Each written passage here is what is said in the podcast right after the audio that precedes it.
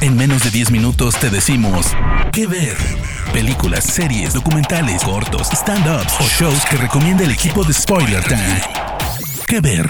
¿Cómo están gente bonita? Sean todos ustedes bienvenidos a una nueva emisión de ¿Qué ver? Recomendaciones en menos de 10 minutos sobre películas, series, animes, documentales y más cosas entretenidas. En esta ocasión quiero decirles que yo, Harry Plus, que me pueden encontrar en todas mis redes como arroba el Harry Plus, vengo a platicarles de un anime bastante interesante que se estrenó hace algún tiempecito, pero que eh, no deja de ser una prominente producción del país del sol naciente que cautiva a quien la ve. Estoy hablando de The Promised Neverland, una serie manga y anime escrita por Kaiju Shirai y que pueden ver a través de Crunchyroll o de Netflix. La obra narra la historia de unos niños huérfanos que son liderados por una joven de 11 años llamada Emma y que tratan de escapar del orfanato en el que vivían, engañados, hay que decirlo, y que esconde eh, pues secretos bastante oscuros que poco a poco se irán develando y que te dejarán con la boca abierta. Primeramente, decirles que el manga se comenzó a publicar en agosto del 2016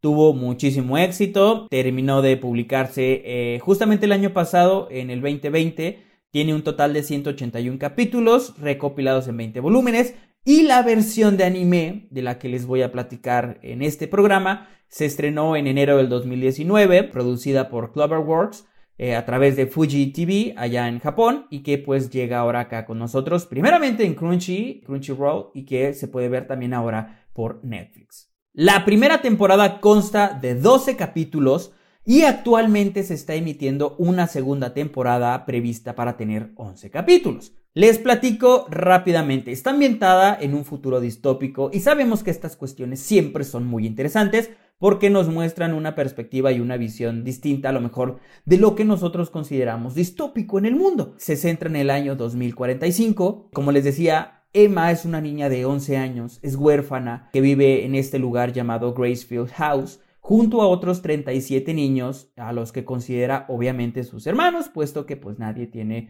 eh, desgraciadamente eh, padres. Ellos están bajo la custodia de una mujer a la que conocemos como madre, le dicen madre. La gente vive feliz, eh, disfrutan de su día a día, tienen los mejores cuidados y esto ocurre hasta que cumplen 12 años, momento en el que podemos ver que madre les da la pauta como para que se marchen de ahí. Cumpliendo 12 años, tú te vas del orfanato.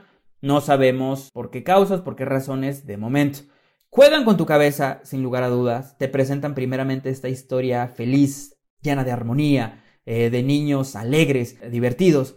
Y de repente da un giro de 360 grados en los que descubrimos que esta es una historia sumamente madura, sangrienta, que se intensifica con respecto a la estrategia que los personajes, eh, estos pequeños niños a esta temprana edad tendrán que eh, ejercer para poder descubrir los misterios de este orfanato, descubrir qué es lo que ocurrió con Connie y qué es lo que está pasando en realidad con todos los niños cuando cumplen 12 años o cuando son adoptados.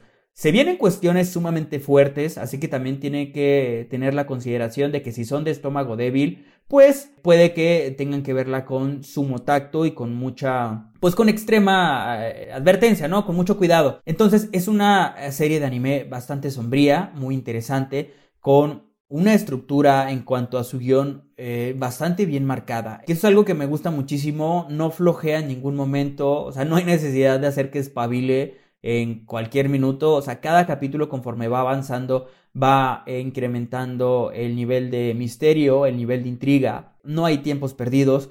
Cada escena tiene que ver eh, con la estructura de la trama, con el desarrollo del guion y de la serie con respecto a lo que va a acontecer a lo mejor en una segunda, en una tercera temporada. Todas son cuestiones que están ahí por algo. Y The Promise Neverland tiene este rollo que a través de sus protagonistas infantes logra encontrar una historia que incluso podríamos considerar más seinen por las cuestiones sangrientas eh, de muerte y demás, y sobre todo por la madurez que muestran los personajes, la madurez de la trama, la inteligencia eh, que tienen que desplegar para resolver los misterios. Y es una historia que yo estoy seguro que aunque no seas muy amante del anime o de la animación en general, te puede enganchar porque tiene esto que a, un televidente, que a un seriéfilo le encanta, ¿no? E, la intriga, el estar al borde del asiento, el querer saber qué le va a ocurrir a los personajes, el tener esta alerta en tu cabeza de saber que nadie está salvo, de que en cualquier momento cualquiera de ellos puede perder la vida y de que pues simplemente no se andan con rodeos y aquí todo es para tomarse en serio.